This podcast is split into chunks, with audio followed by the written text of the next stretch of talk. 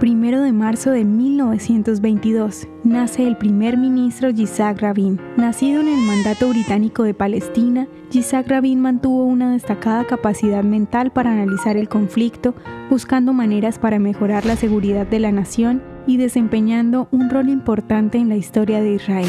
Sirvió en el Palmash, la tropa élite que conformó el pequeño ejército de autodefensa establecido por los sionistas en Palestina para la defensa militar del proyecto de Estado.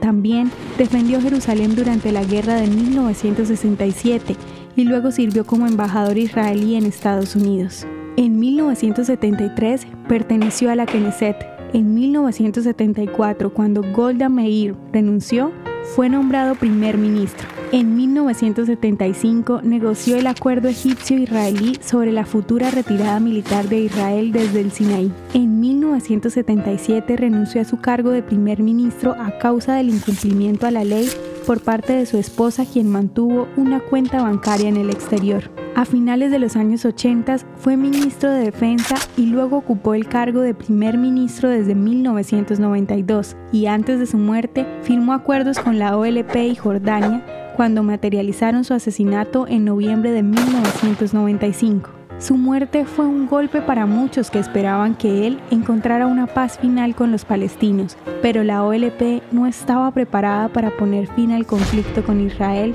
de una vez por todas. ¿Te gustaría recibir estos audios en tu WhatsApp? Compartimos nuevos episodios todos los días.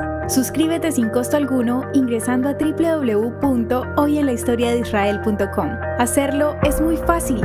También puedes encontrarnos como arroba hoy en la historia de Israel en Instagram, Facebook, Spotify y otras plataformas digitales. Comparte este audio para que otros conozcan más acerca de Israel.